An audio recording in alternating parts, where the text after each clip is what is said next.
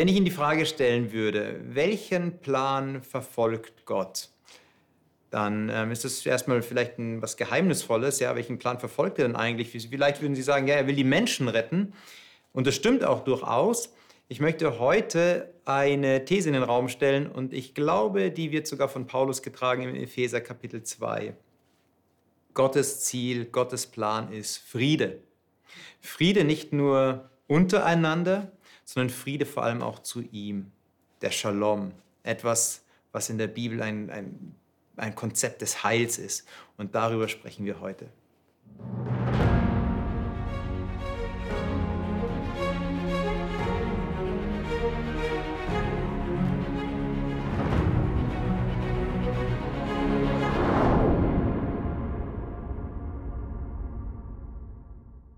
Ja, ich habe gesagt, wir sprechen darüber heute und das machen wir zu viert heute.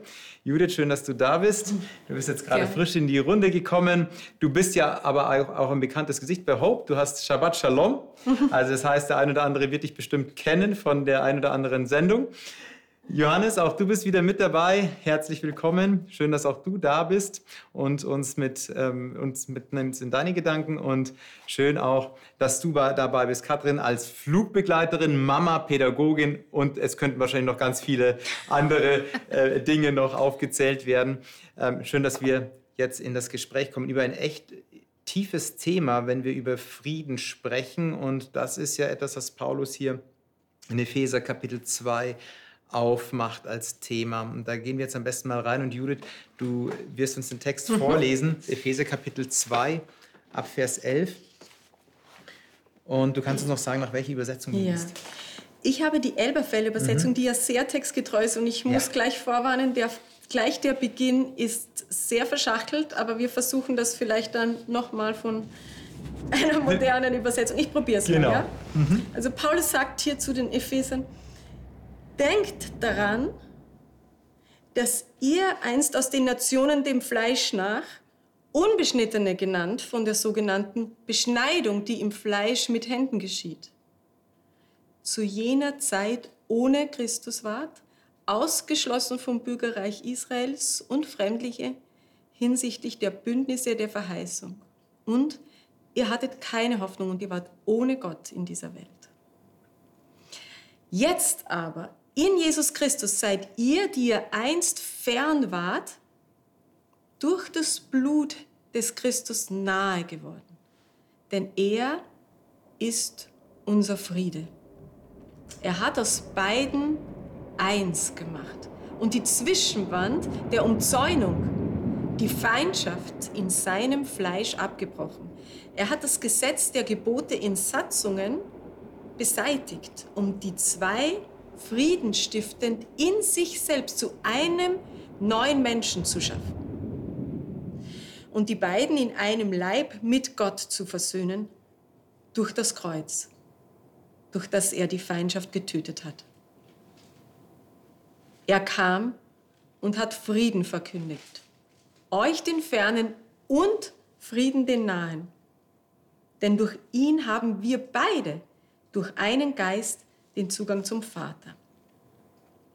So seid ihr nun nicht mehr Fremde und Nichtbürger, sondern ihr seid Mitbürger der Heiligen und Gottes Hausgenossen. Ihr seid aufgebaut auf der Grundlage der Apostel und Propheten, wobei Christus, Jesus selbst der Eckstein ist. In ihm zusammengefügt wächst der ganze Bau zu einem heiligen Tempel im Herrn und in ihm werdet ihr auch mit auferbaut zu einer Behausung Gottes im Geist. Also Elberfelder hat wahrscheinlich Paulus am wortgetreuesten übersetzt, sehr verschachtelt. Paulus ist ja auch sehr, sehr verschachtelt im Epheserbrief. Kathrin, würdest du mal die ersten zwei Verse mhm. nach der Hoffnung für alle lesen? Vielleicht äh, schauen wir mal, ob dort das ein oder andere da ist, mit dem wir leichter erstmal in Verbindung treten können. Also 11 und 12. Mhm. Ja. Vergesst nie, dass ihr früher verächtlich Unbeschnittene genannt wurdet, weil ihr zu den nichtjüdischen Völkern gehört. Die Juden wollten sich als Beschnittene von euch unterscheiden, obwohl ihre Beschneidung nur von Menschen durchgeführt wird. Ihr habt damals ohne Christus gelebt und wart ausgeschlossen von Gottes Volk. Darum galten für euch die Zusagen nicht, die Gott seinem Volk gab, als er seinen Bund mit ihnen schloss. Ohne jede Hoffnung und ohne Gott habt ihr in dieser Welt gelebt. Okay. Sagt inhaltlich das äh, Gleiche mhm. aus, ist halt anders formuliert. Also wir können damit jetzt wahrscheinlich leichter erstmal umgehen. Äh, dieses, was hier Paulus sagt, die, äh, die Heiden werden unbeschnitten genannt. Das war damals so im Sprachgebrauch durchaus auch ein Schimpfwort. Also das waren die Unbeschnittenen eben.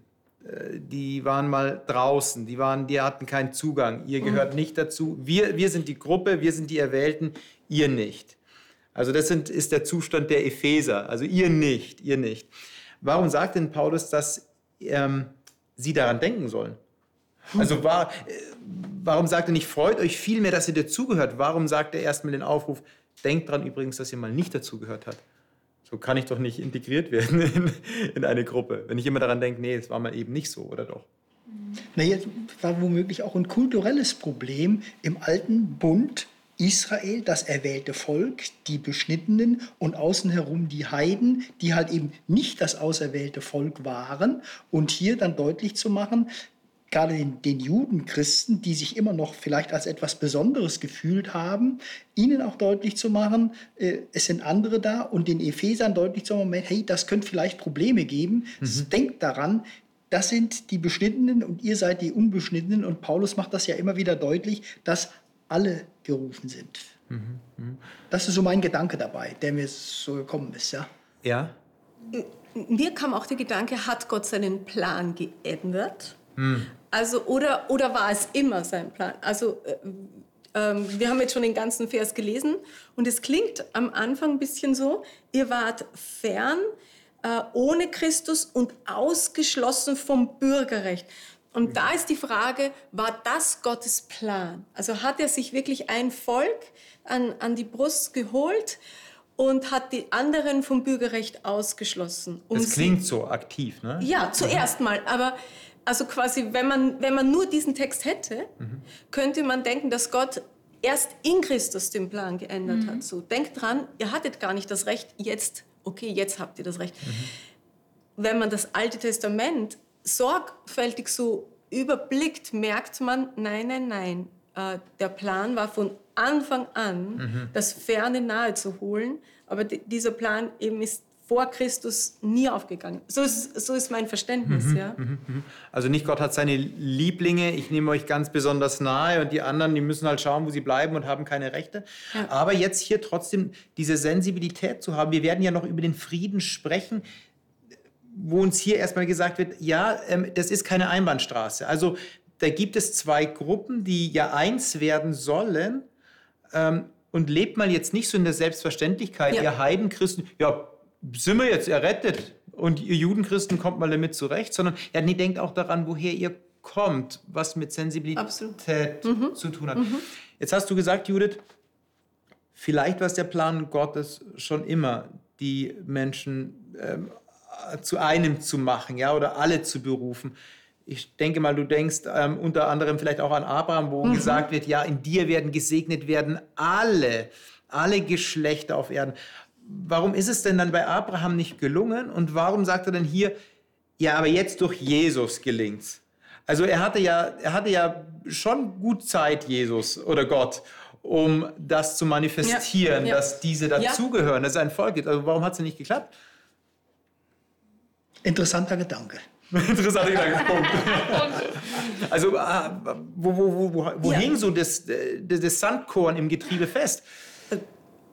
ich würde schon sagen, es ist die, er hat sich, er hat natürlich Menschen, äh, äh, er hat zuerst sich gewünscht, dass Menschen diese Brücke schlagen. Gott hat sich gewünscht, dass die Kinder Abrahams diese Brücke schlagen. Also mhm. man sieht es in diesen Texten, wo er sagt, ich habe euch zum Licht gemacht für die Völker. Mhm. Oder diese Texte, wo er sagt, euch werden die anderen Völker sehen und sagen, was ist das für ein Volk, dem sein Gott so nahe ist? An den Text musste ich denken, weil ja. hier ja auch fern und nah ist, ja? ja. Im fünften Mose. Was, dass die Völker dieses Volk sehen und sagen, was ist das für ein Volk, dem der Herr, dem sein Gott so nahe ist und sich wünschen, so, so möchte ich auch äh, das, das Erleben, das, die Beziehung zu Gott, da möchte ich dazugehören. Das war sein Plan. Ich glaube, gescheitert ist er an, der, an dieser Unsicherheit der Menschen, so wie, nicht nur wir. Die sollen alle jetzt auch äh, so, also ich sag mal, das kennen wir alle, diese Unsicherheit, Leute jetzt dazu zu holen. Die eine andere Form auch haben. Andere Form, andere, ja, andere die sollen alle da auch dazugehören, die sollen alle jetzt äh, Kumpel sein, die sollen alle zu uns. Mhm. Ja, also ich sag mal, menschliche Unsicherheit schließt schnell ja. aus. Ja? Ja. ja, ja. Also ist so die Angst, etwas zu verlieren? Ja, ja. Beziehungen zu verlieren. Ich weiß nicht. In mir spüre ich das selbst. Mhm. Oder was würdet ihr sagen, was ist die Angst? Also ich glaube, das kann man gar nicht richtig definieren, aber auch dieses, wenn jemand dazukommt, heißt es dann für mich automatisch weniger. Ah. Aber das ist ja gar nicht so. Mhm. Ne? Ja. Ich glaube, das ist ganz, da, da passiert ganz viel unbewusst irgendwie. Angenommen, ne? ich gehöre zu einer Familie dazu. Angenommen, da werden jetzt, ich sag mal so, Kinder noch adoptiert. Dann wird ja mein Erbe ist er dann weniger. Erbe ist ja auch, was Paulus schreibt. Ne? Ja. Ne? Also er schreibt immer wieder über das Erbe. Ja? ja. Mhm. Ich habe zu wenig. Also ich könnte bei Gott zu wenig haben. Ist ja auch ein relativ kleines Gottesbild, dann, was, was dann da ist, wenn ja. es sich so verhielte. Ja? Aber ich glaube nicht, dass das bewusst ist. Ich glaube, das ist etwas, was vielleicht innen drin irgendwie so ist. Mhm. Ähm, oder dieses, ähm, angenommen, ich gehöre zu einer königlichen Familie dazu, ja, und ich habe hier das Vorrecht, das macht ja auch was mit dem Selbstbewusstsein. Genau. Ja. Und dann kommt ja. jemand von außen und hat auf einmal die gleichen Privilegien wie ich. Das ist aber, das ist aber, finde ich nicht korrekt, weil ich habe es ja durch mein Blut, also durch die, durch mhm. die Genetik. Mhm. Und da kommt jemand von außen dazu und hat das gleiche Recht. Das finde ich jetzt aber ungerecht. Ja, ja, ja. Das ist spannend, ja. Jetzt haben wir aber hier Abraham, also diese, diese Einladung Gottes steht ja schon relativ lange da, ja. Also die, die liest man immer mal wieder im Alten Testament. Und wenn jetzt Menschen geprägt sind, die, die eine Unsicherheit erleben, weil da ein anderes Element reinkommt, die vielleicht mit dem Gedanken kommen, dann bleibt weniger für mich, also diese, diese, dieses, diese, dieses kleinere Gottesbild, nenne ich es jetzt einfach mal, mhm. wäre wahrscheinlich tatsächlich auch so, wenn man so sieht, sie wenden sich ja immer wieder von Gott ab und wenden sich anderen Göttern zu, ja, wahrscheinlich sprechen sie ihm mehr Größe zu als diesem Gott, ja, also auch dieses, dieser, Stimmt. mein Gott ist vielleicht doch zu klein. Ähm, das ist so der Weg und auf der anderen Seite kommt jetzt aber Jesus Christus und er schafft das, was da nicht möglich ist. Also ja. was zeigt denn Jesus Christus mit diesem Denken? Also wo stellt Jesus Christus dieses Denken auf den Kopf oder wo konfrontiert er es auch? Ja.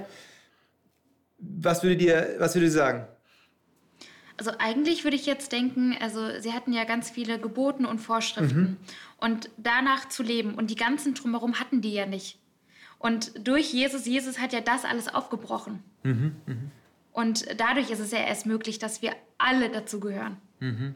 Mhm. Und ich denke, mhm. der Gedanke, mir wird dann vielleicht weniger, das ist ja rein menschlich, ja. Erbe weniger, aber Gott ist ja viel größer, unendlich mir, mir, mir wird ja nichts weggenommen. Ich freue mich doch, wenn andere mit dabei sind, mhm. das mhm. ewige Leben haben oder was auch immer. Und ich denke, es wäre auch in Anführungsstrichen unfair, langfristig gesehen, wenn nachdem Jesus Christus gestorben ist, dann nur noch trotzdem die Juden das auserwählte Volk sind und viele andere außenrum herum nicht die Möglichkeit haben, zu Gott zu kommen und ewiges Leben sein, das würde für mich irgendwo bedeuten, das ist eine große Ungerechtigkeit. Mhm, mh, Vor Gott mh. sind wir alle Menschen gleich. Wir bedarfen, äh, wie sagt man, wie ist es, äh, Ehre bei Gott zu haben. Alle Menschen fehlen.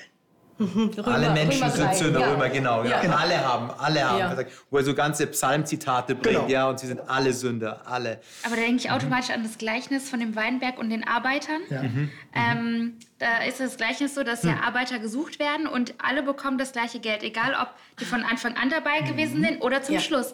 Und ich muss schon sagen, wenn man das Gleichnis liest, also ich kann mich, ich kann da schon mich sehr gut identifizieren mit denen, die sagen, das ist aber ungerecht. Ich war von Anfang an, seit heute Morgen schufte ich und der eine, der kommt ganz spät dazu und der kriegt das Geld, gleiche Geld wie ich. Hm. Ja, also ja, das, ist aber, das ist aber das ist, ist ja auch, sag ich mal, das ist ein Vertrag gewesen. Hat gesagt, du kriegst so und so viel und wenn du später kommst, ja. kriegst du auch so und so viel. Das ist zwar vordergründig ungerecht, aber ich habe doch mit dir die Vereinbarung getroffen, hm. du kriegst das und mit dem anderen habe ich die Vereinbarung. Ist doch im Berufsleben genauso. Ich meine, hm. wir kriegen doch auch nicht alle das hm. gleiche Geld. Ist eine Vereinbarung, äh, das, die man an der Stelle trifft und da muss man sich entsprechend dran mhm. halten.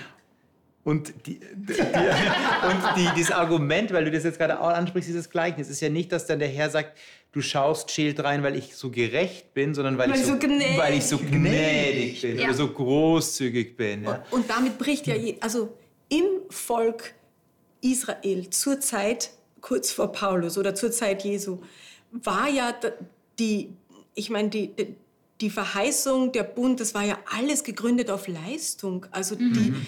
Und im Leistungsgedanken hätten die Heiden ja nie eine Chance gehabt oder die Nationen, die ja nicht eben von Geburt an beschnitten sind, die, das wird ja alles aufgezählt, die keinen Bund mit, die, die auch den Messias ja auch nicht, die nicht einmal die Messias Verheißung kannten. Mhm. Wäre Jesus gekommen als dieser äh, Messias König, dann hätte er nur das Volk Israel regiert und Jesus kommt als Diener und, und sein, sein, seine zentrale Tat ist, als Lamm Gottes zu sterben und die Sünde der Welt auf sich zu nehmen, nicht des, des jüdischen Volkes, sondern der Welt. Hm. Also das ist vielleicht auch dieses...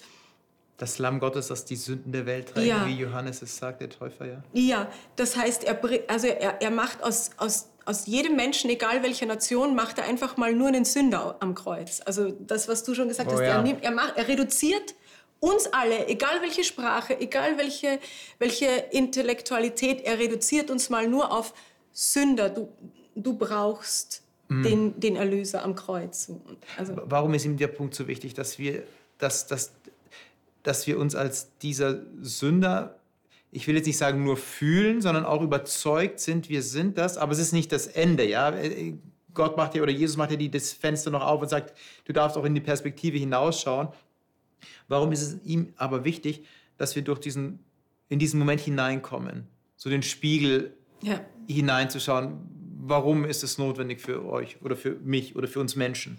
Ich finde, damit ich einfach nicht andere herabschauend anschaue und denke mir, also ihr seid schon, also ihr seid nicht gläubig, also was ist mit euch denn eigentlich verkehrt und ähm, oder auch mit den äh, Juden und Nicht-Juden. Ich, die Juden haben ja auch sehr herabschauend auf die anderen geschaut genau. und das ist hm. eben nicht passiert. Hm. Also dass man sich daran erinnert, ja. Also ich bin eigentlich nicht, ich bin nicht besser. Hm. Hm. Wenn man das aber mal in die heutige Zeit hineinbringt, dieses Ich bin nicht besser, und ich glaube auch, dass es absolut im Kreuz passiert, dann bin ich doch aber besser, wenn ich in die Gesellschaft schaue und mir überlege, was für, was für Menschen da so auf der Erde rumlaufen und ähm, was da für Verbrechen passieren. Und da gibt es ja die schlimmsten Sünder, ja, die schlimmsten Sünder. Und ich finde alles, was so, wo, wo sich äh, Menschen an Kindern versündigen, ganz schlimm. Ja? Also ich bin da schon besser. Ich bin da schon besser. Jetzt hast du gesagt, naja, ihr seid alle nicht besser. Bin ich? Bin ich jetzt doch ein bisschen besser oder nicht? Oder warum ist das Kreuz dann so wichtig? Dieses, ja. dieses, dieses Symbol. Oder nicht nur dieses Symbol, sondern auch diese Wirklichkeit, diese Wirklichkeit Gottes. Ja. Weil das ist eigentlich, sag mal so, ich würde sagen, okay, ich ähm, bin nicht schlimm. Und man würde sagen, okay, der ist aber noch schlimmer und der ist noch schlimmer. Genau. Aber Gott sagt, also Sünde ist Sünde. Egal, ob es jetzt eine schlimme Sünde, Sünde ist in unseren Augen oder nicht, es ist trotzdem das Gleiche. Mhm. Ne? Also es ist trotzdem Sünde. Und man muss ja sagen, die Geschichte, die den Menschen prägt, hat ihm, also ich mache nicht aus jedem Täter ein Opfer, aber jeder, eigentlich ist jeder auch Sexualstraftäter. Also die Anzahl unter den Sexualstraftätern, die selbst einmal äh, Opfer, Opfer von Missbrauch ja. waren, ist ja wahnsinnig hoch. Mhm. Also fast, ja. Also ich sage mal, meine Geschichte, und das ist ja auch das, was, äh, äh, was Paulus hier erwähnt, ob du in den Nationen geboren bist oder im auserwählten Volk Gottes geboren bist, dafür kannst du ja eigentlich gar nichts. Mhm. mhm.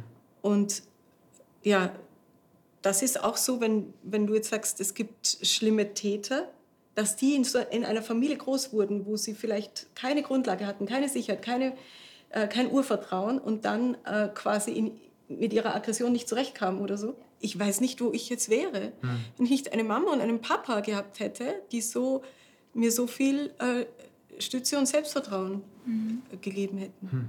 Ja, da kann man froh und dankbar sein, wenn man ja. solche Eltern hat, die einen so erziehen. Du hattest das ja auch schon gesagt. Mhm. Ich denke, das ist ein, ein ganz großes Vorrecht. Mhm. Und gerade wenn wir daran denken, so in den letzten Jahren, was so gekommen ist, so sexueller Missbrauch, gerade Kindern und so weiter, das ist doch schon dramatisch. Da läuft es auch einem kalt den Rücken mhm. runter, wenn man solche Dinge hört und sieht und dann teilweise die Täter noch geschützt werden die, und die Opfer zu Tätern. Genau, jetzt muss ich hören, ja, du bist ja, deine Sünde ist ja auch wie, wie, wie so jemand, der so schlimm ist. Ja? Also es gibt keinen Unterschied. Ja?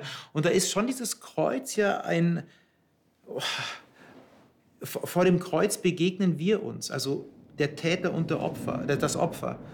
Also im Gegenüber, aber auch in mir selbst wahrscheinlich. Ne? Also ich bin ja auch oft, das ist beide, ne? Dieses, du hast es angesprochen, ich bin Täter, aber ich bin auch Opfer und ich darf vom Kreuz sein und heil werden. Und, und dann kommt aber auch jemand anders, der in dieser Zerrissenheit lebt.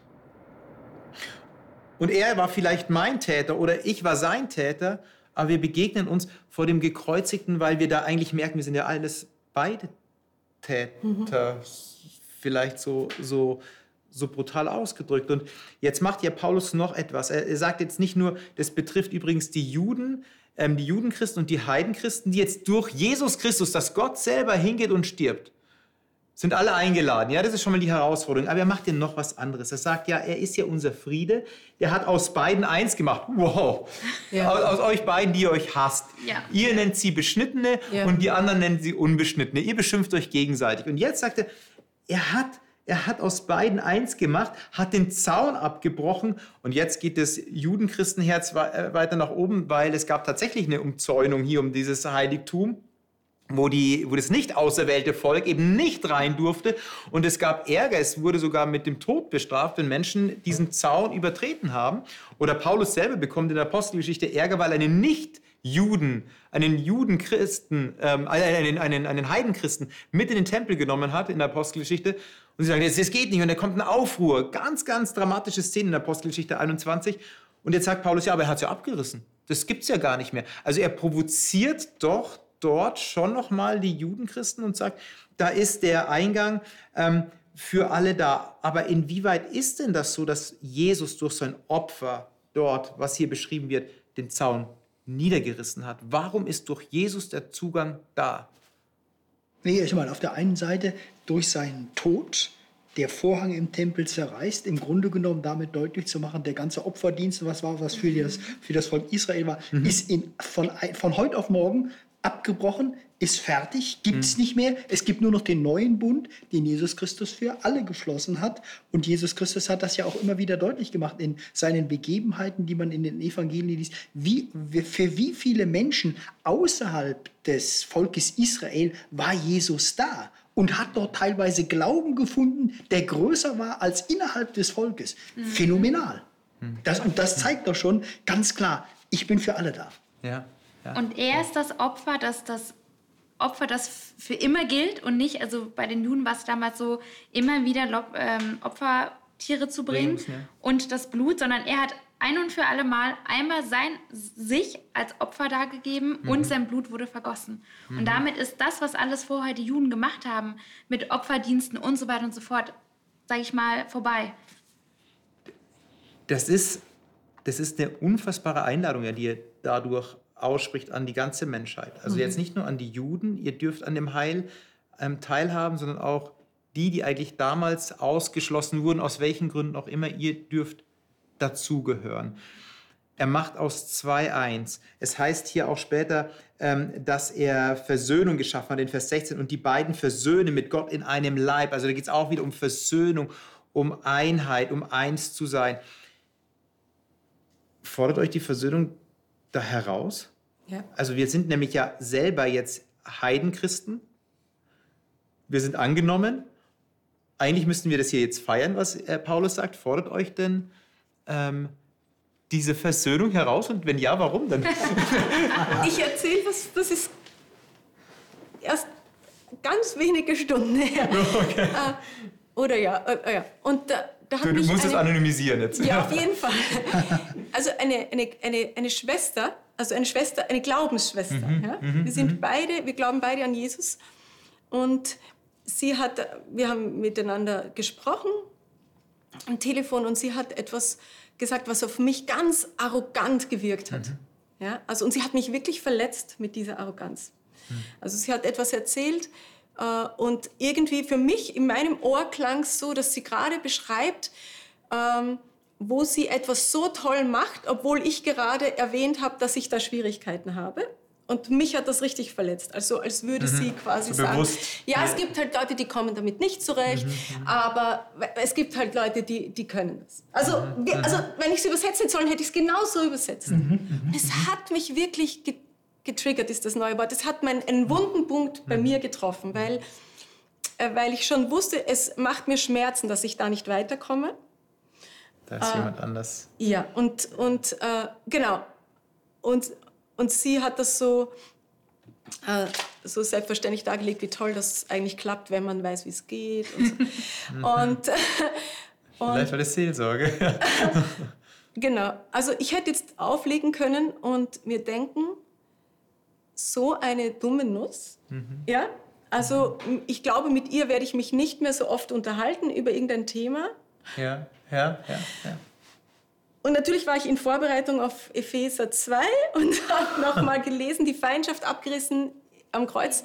Und ich musste mir dann echt vorstellen, wie, wie diese Frau, ich nenne sie jetzt Brigitte, sie heißt nicht so, wie die Brigitte und ich am Kreuz stehen und Jesus sagt, ich möchte, dass ihr beide, ihr habt mich, ihr habt mich beide angenommen, ihr lebt beide aus meiner Gnade. Hm Wow, und dann war ich echt herausgefordert, zu überlegen, wie, wie, wie kriege ich sie in meinem Kopf wieder in eine respektvolle Position. Wie möchte ich sie denn wieder an meiner Seite haben? Und dann musste ich sie nochmal anrufen und sagen, äh, du weißt du, das, was du gesagt hast, das hat bei mir einen sehr wunden Punkt berührt und so weiter.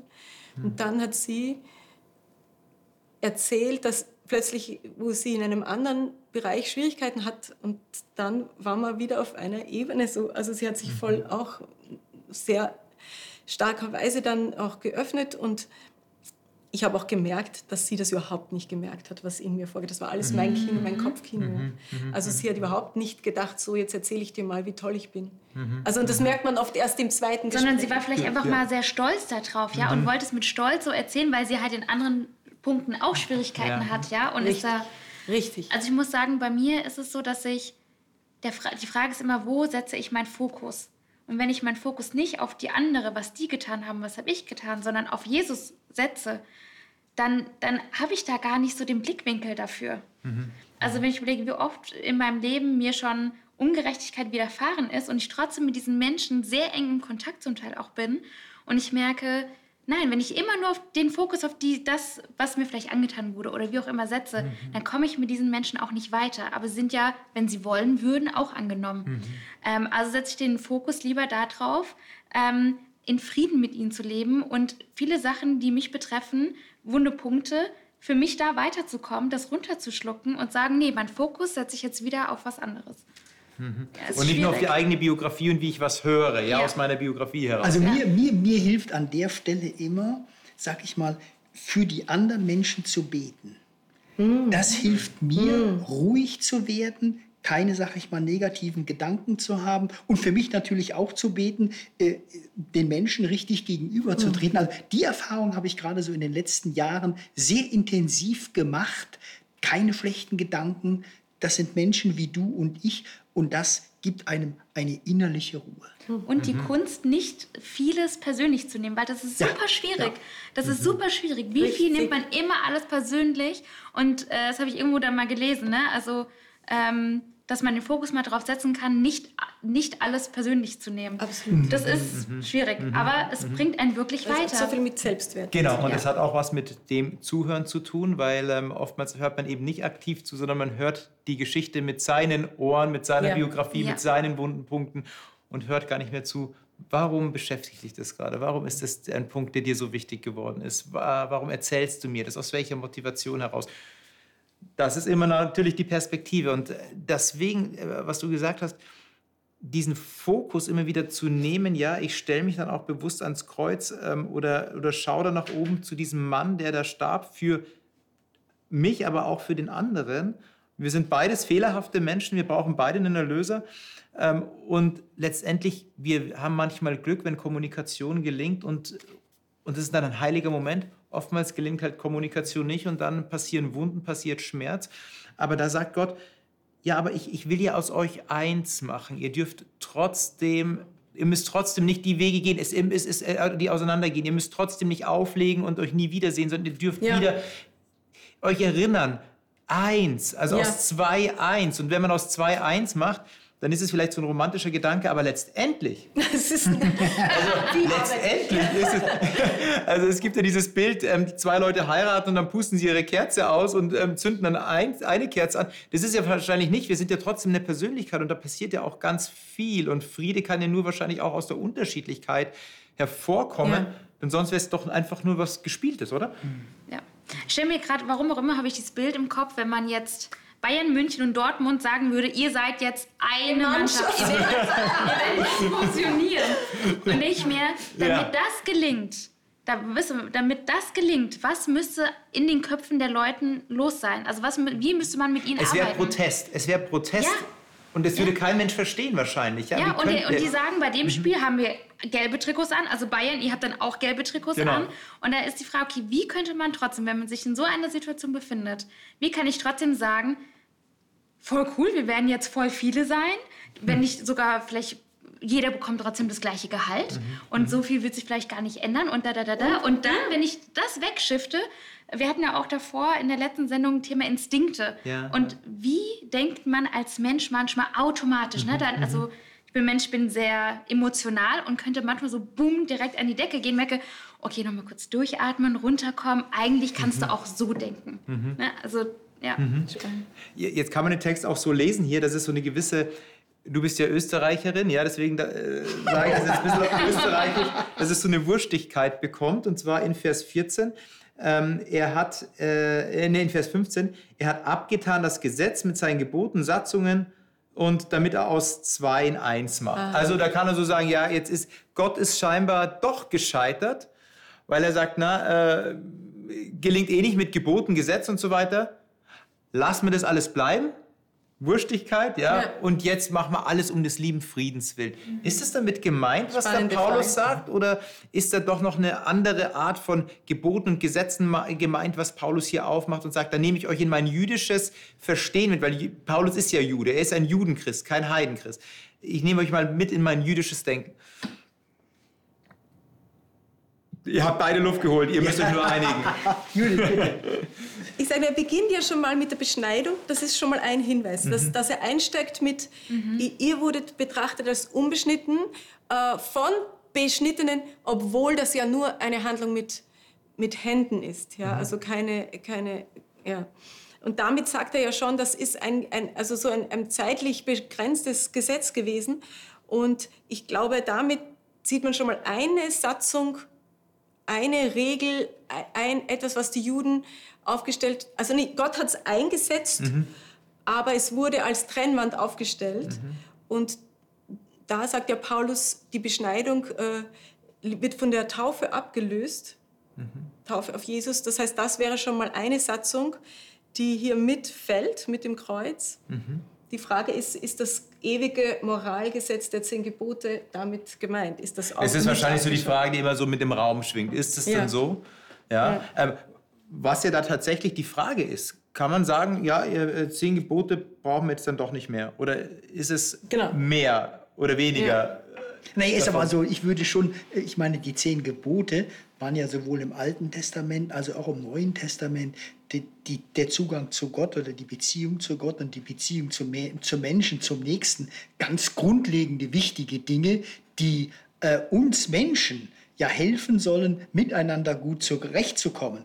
Trotz Einheit haben wir Unterschiedlichkeit. Es wäre ja langweilig, wenn wir alle gleich denken würden, alle gleich wären. Mhm. Wir sind alle, jedes Individuum ist unterschiedlich in allem und das gibt uns halt, ich komme auf die zehn Gebote zurück, wie wir miteinander umgehen können und leben können. Mhm. Sinnvoll, ja. Letztendlich können, also kann man ja auch voneinander lernen und das ist das Schwierige, dass, äh, sage ich mal, die Juden überhaupt zu, also hätten zugelassen zu denken, ich kann ja auch von den anderen was lernen, weil letztendlich wenn man das Volk Israel anguckt, warum waren die so ewig lang in der Wüste für einen Weg, der eigentlich innerhalb von ein paar Tagen hätten sie schaffen können? Mhm. Ja, weil ähm, weil die Frage auch ist, wo ist denn denn ihr Herz und ihr, ihr Glaube gewesen, sobald etwas mhm. nicht, gut, das ist natürlich immer schwierig, wenn man es liest, denkt man immer, ja, hättet ihr doch ein bisschen größeren ihr, Glauben ja. Mhm, gehabt, ja. Mhm, mhm, ähm, und wenn man die Nicht-Juden oder die, die Geschichten, die auch Jesus mit den Leuten macht, durch dies, was für ein Herz, wie sie sich ihm hinwerfen und ihm so dankbar sind und mit vollem Herz bei ihm sind.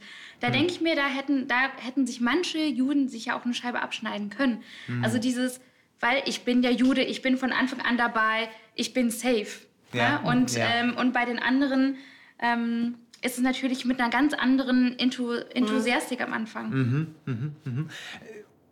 Also sie, die, diese Menschen, die vorher nicht nicht dieses, dieses ursprüngliche hatten oder nicht diesen ursprünglichen Zugang hatten, kommen mit einer anderen Dynamik zu Jesus dann auch, als er auf dieser Erde war, oder auch von anderen Völkern, die die Anteil haben wollen. Also ich denke jetzt beispielsweise ähm, an, an, den Exodus oder so, wo an mhm. sich andere Völker auch dann anschließen und, und dabei sein wollen. Und, ähm, oder eine Rahab, die spricht, als Jericho da ist, ah, okay, ich weiß, euer Gott ist mhm. der wahre Gott. Oh, wow, du redest noch Du redest noch von der, von der Teilung des Meeres? Das ist schon 40 Jahre her, gute Frau, ja. Und wir haben schon vergessen, ja. Wir hatten Angst vor den Riesen. Aber du redest immer noch davon. Also eine ganz andere Dynamik, Fokus, ja. diese Frau ähm, reinbringt. Aber trotzdem nochmal dieser, dieser Moment, wenn es heißt, er hat, das, er hat das abgebrochen, er hat aber auch die Gesetze weggenommen. Ja, halten wir uns jetzt dran oder nicht? Ich habe ich hab extra nochmal durch den Epheser so durchgescannt, mhm. weil im Epheser Paulus ja im Prinzip die Leute, die nie im Gesetz gelebt haben, jetzt zu Jesus holt. Und wenn man nur von den zehn Geboten ausgeht, Paulus sagt zu ihnen, das kommt ja dann in den nächsten Lektionen, leg die Lüge ab. Ja. Äh, wer gestohlen hat, steht ja. nicht mehr. Äh, e-, ehre deinen Vater und deine Mutter. Kapitel 6, ja, genau. Ja. Mhm. Also vier, fünf, sechs, da kommen alle aus den, also Paulus gibt den äh, Leuten, die nie ein Gesetz hatten, die Grundfeste des Moralgesetzes. Ja. Er kann hier nicht meinen, dass Jesus das Moralgesetz beiseite mhm. getan hat. Mhm. Ich glaube, er mhm. meint die 613 Sachen von wegen Waschungen und was die Juden alles hatten, mhm. wo sie gesagt haben, du bist unrein, weil du bist nicht, du wäschst dir ja. die Hände nicht so und du ja. und du Formalitäten. Mischst, ja, genau, und du mischst das und du mischst das und du äh, hast das falsche Gefäß und das falsche Messer und ja, also ja. Und dort ist ja auch eine Heiligtumssprache hier in dem Kapitel 2, was wir hier haben. Stimmt, das Opfer, ganze Opfergesetz hat Jesus ja auch abgetan. Genau, genau. Also wenn es so heißt, die, der Zaun ist abgebrochen, es ist durch das Opfer, da sind wir bei dem Opfer, was du sagst, durch das Opfer seines Leibes, dass er, ähm, hat er abgetan, das Gesetz mit seinen Geboten, Satzungen und so weiter.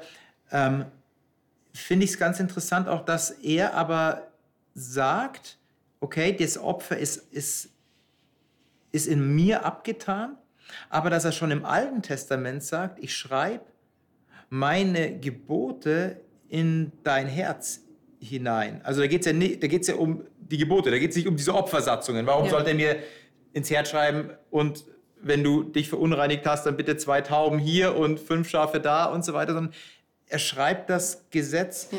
in sein Herz hinein. Wie verträgt sich denn das mit dem, wenn er dann weiter, weiter spricht, ähm, am, relativ am Ende, dass er in Vers 19 und 20, 21 und 22 darüber dann spricht, es sind, ihr seid nicht mehr Gäste und Fremdlinge, sondern Mitbürger der Heiligen und Gottes Hausgenossen. Und jetzt kommt, er baut. Jetzt kommt dieses, er baut auf den Grund der Apostel den, und Propheten, da Jesus Christus der Eckstein ist, auf welchem der ganze Bau ineinandergefügt wächst zu einem heiligen Tempel in dem Herrn.